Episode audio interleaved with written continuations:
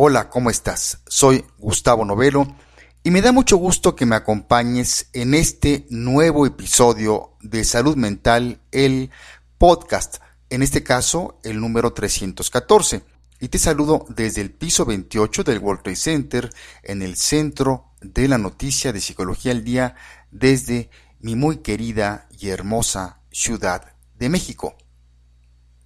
En la vida hay momentos cruciales que te ponen a prueba, que pueden hacer la diferencia entre tener éxito o fracasar, e incluso entre vivir o morir. Y la diferencia en parte lo hace en qué tanto estés preparado o preparada para esos momentos. Acompáñame en los siguientes minutos donde hablaremos de los momentos de la verdad. Salud Mental, el podcast, comienza después de esta breve introducción musical con Vangelis y su canción L'Enfant, tema principal de la película El año que vivimos en peligro.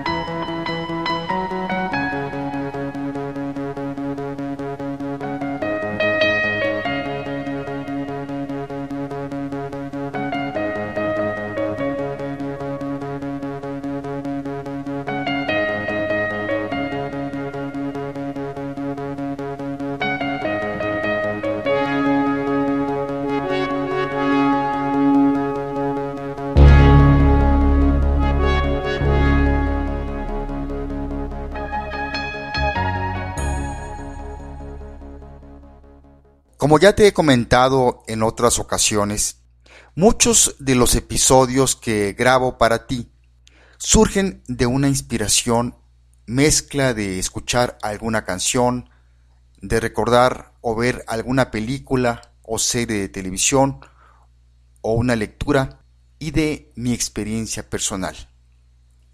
Este es el caso de este episodio que se me ocurrió titularlo Los momentos de la verdad y que por cierto no tiene que ver con un libro y video del mismo nombre, pero que trata sobre el servicio al cliente. La película en que me inspiré fue precisamente el año que vivimos en peligro, cuyo título en inglés es The Year of Living Dangerously, que es una película australiana dirigida por Peter Weir y estrenada en 1982. Esterilizada por Mel Gibson, Sigourney Weaver y Linda Hort. Por cierto, en esta película esta actriz ganó un Oscar a la mejor actriz secundaria. El argumento de la película es el siguiente. Guy Hamilton, interpretado por un muy joven Mel Gibson, que es un periodista australiano que llega a Yakarta, Indonesia, para cubrir la explosiva situación que vivía el país durante el derrocamiento del presidente Sukarno. Allí conoció a Billy Kwan, interpretado por Linda Hunt, quien es un fotógrafo que le introduce a esa cultura y actúa como su guía. Kwan le presenta a Jill Bryant, interpretada por Sigourney Weaver, una funcionaria de la Embajada Británica, con quien Goy mantiene una intensa relación amorosa mientras el país se debate entre la revolución comunista o la dictadura militar. El recordar esta película junto con su música me llevó junto a mi vivencia de este año tras los recientes y trágicos terremotos que vivimos en México, a plantearme la siguiente reflexión. Solo podemos darnos cuenta de la intensidad y valor de un acontecimiento en nuestras vidas hasta que éste ya pasó. ya sea un acontecimiento personal como una enfermedad, un acontecimiento familiar como el nacimiento de un bebé o la muerte de uno de sus miembros, o un mayor evento que puede afectar a toda una comunidad, un país o al mundo entero. Este año, 2017, ha estado lleno de intensos momentos desde la llegada de Donald Trump a la Casa Blanca hasta los actos terroristas en varias partes del mundo, los huracanes y los sismos, por citar algunos ejemplos. Por eso te quiero compartir lo que a mi juicio son tres momentos de la verdad que deberíamos pasar para salir fortalecidos después de un acontecimiento personal, familiar, organizacional, nacional o mundial. Estos tres momentos son antes del acontecimiento, durante el acontecimiento y después del acontecimiento. Algo que parecería obvio y sencillo a primera vista, pero como veremos a continuación, no todos lo llevamos a cabo. Comenzaremos con el primer momento de la verdad, antes del evento. Por supuesto, la mayoría de los mortales no somos adivinos, ni tenemos nuestra bola mágica para adivinar lo que va a pasar en el futuro. Pero lo que sí podemos hacer para estar preparados para cualquier evento que venga es llevar a cabo los siguientes pasos. Paso número uno. Tomar conciencia del mundo cambiante. Cuando estamos conscientes de que, aunque por momentos todo parezca una rutina, realmente el mundo está cambiando segundo a segundo, no nos toma por sorpresa nada. No se trata de estar paranoico y estresado, sino estar con esa conciencia plena. Eso es muy importante. Paso número 2. Salirnos de nuestra zona de confort. Cuando estamos en nuestra zona de confort, dejamos de crecer, prepararnos y fortalecernos. Salirnos de nuestra zona de confort implica estar en un movimiento continuo, tener la curiosidad que tiene un niño pequeño, donde tiene curiosidad por explorar todo lo que el mundo le depara. Ese es algo muy importante que debemos de tener en cuenta. Paso 3. Desarrollar nuestra resiliencia.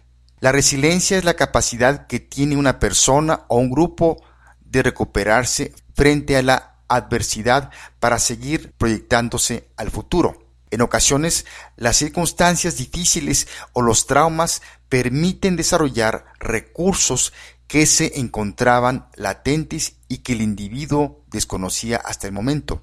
En otras palabras, el estar consciente de lo que es la resiliencia te llevará a que cada acontecimiento adverso, por más pequeño que parezca, te llevará a que vayas desarrollando esa capacidad para enfrentar y recuperarte de los momentos que te pone a prueba la vida. En resumen, yo veo este primer momento de la verdad como cuando te preparas para correr un maratón.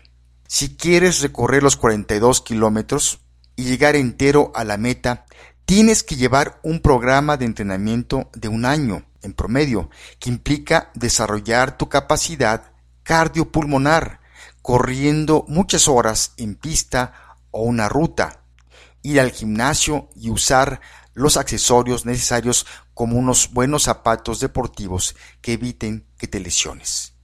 Y sobre todo, una gran preparación psicológica donde te visualices que sí eres capaz de correr y terminar una carrera de larga distancia. Vayamos ahora al segundo momento de la verdad, durante el evento. A diferencia de una carrera deportiva, donde sabes el lugar, la fecha y la hora en que se va a llevar a cabo, hay eventos que te toman por sorpresa como lo es una enfermedad o la muerte de un ser querido. En el año de 1985 yo trabajaba en una institución gubernamental que en ese entonces se llamaba Bonos del Ahorro Nacional. Hoy en día se llama Bansefi. Yo ocupaba en ese entonces el cargo de jefe de reclutamiento y selección de personal. La mañana del 12 de mayo me preparaba para ir a trabajar cuando un gran dolor me tomó por sorpresa. Y para no hacerte, como se dice, el cuento largo, acabé en el hospital donde me tuvieron que operar de emergencia de una peritonitis, donde me tuvieron que abrir para lavar mis intestinos, pues ya se había reventado mi apéndice y como comprenderás ya se había diseminado por todo dentro de mí. El doctor que me operó me dijo que gracias a mi fortaleza física, pues era un gran corredor en esa época, me había salvado de no morir. Cuando ya está sucediendo el evento, los siguientes dos factores son vitales. Factor número uno, autocontrol emocional. El guardar la calma es muy importante, ya sea que esté temblando o se esté incendiando tu casa o tu esposa esté en labor de parto, el tener la mente clara es crucial, pues si entras en pánico, te paraliza o si estallas en cólera, puedes hacer algo de lo que después te vas a arrepentir. Y el factor 2 también es muy importante. Proactividad.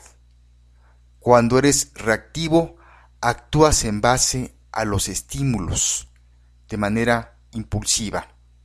Cuando eres proactivo, tu ingenio o preparación previa te sacarán a flote.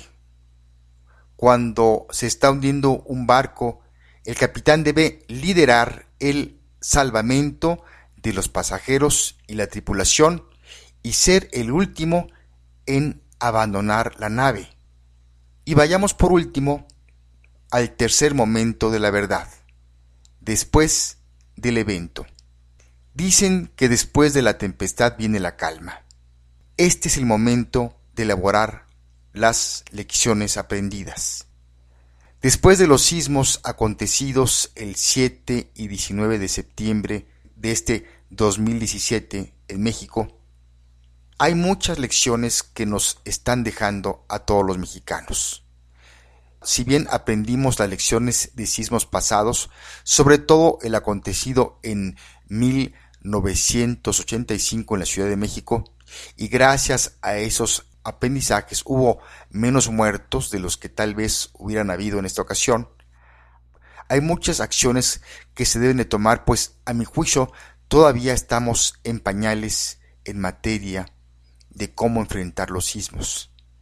Si realmente hubiéramos sacado más lecciones con sus respectivas acciones o correcciones, hubiera habido menos pérdidas materiales pero sobre todo, y lo más doloroso, pérdidas humanas.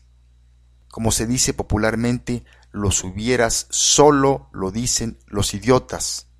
Sin embargo, después de un acontecimiento doloroso, sea de cualquier tipo, no debemos permitir hundirnos en la depresión o en buscar culpables. No, es el momento de aprender de estas enseñanzas y salir fortalecidos para que la próxima vez que nos suceda algo parecido, lo sepamos evitar o enfrentar con valentía y salir fortalecidos. Pues gracias a todas esas mujeres u hombres que han existido desde los inicios de la humanidad en el mundo, este cada día es mejor, o al menos así lo quiero ver yo. Pues bien, llegamos al final de este episodio de Salud Mental, el podcast número 314. Si tienes alguna sugerencia o comentario, contáctame a través de mi correo gusnovelo.gmail.com. Vamos a cerrar este episodio con Vangelis y su canción L'Enfant, tema principal de la película El año que vivimos en peligro. Por si no lo sabías, Evangelos Odiseas Papa de Naciu, más conocido como Vangelis, es un afamado tecladista y compositor griego de música electrónica, orquestal, ambient, new age y rock progresivo. Entre sus obras más conocidas destacan las partituras originales para las películas Carros de Fuego, ganadora del Oscar a la mejor banda sonora en 1981, Blade Runner en 1982 y 1492, La Conquista del Paraíso del año 1992. Su música se caracteriza por el uso de sintetizadores y ocasionalmente instrumentos acústicos para crear atmósferas de sonido envolvente en un tono generalmente grandioso y solemne. No es sencillo enmarcar su música dentro de un género en concreto, aunque es habitual que se le incluya entre las filas de las llamadas nuevas músicas o más ampliamente como músico clásico contemporáneo. En cualquier caso, la diversidad y complejidad de la obra contenida en su discografía hace difícil su catalogación como artista puramente New Age, ya que incluso es considerado uno de los pioneros de la vanguardia de la música electrónica nacida a mediados de los años 70. Vangelis ha desarrollado una carrera paralela como pintor y ha realizado varias exposiciones internacionales. Su aporte a diversos proyectos de interés cultural le han afianzado como una personalidad de considerable peso mediático, especialmente en Grecia. En su honor, la Unión Astronómica Internacional dio su nombre a un asteroide, el Vangelis 6354. Y escogí el tema principal de la película El año que vivimos en peligro de Vangelis, pues mi querida amiga y mi querido amigo, yo creo que todos tenemos en nuestras vidas esos momentos en que Dios o la vida o como tú quieras llamarle nos pone a prueba, no para acobardarnos y salir huyendo, sino por el contrario, para enfrentarnos y que surja resplandeciente nuestro verdadero yo. Me despido de ti y te mando un fuerte abrazo donde quiera que te encuentres en tiempo y lugar. Soy Gustavo Novelo, te espero por aquí, hasta la próxima.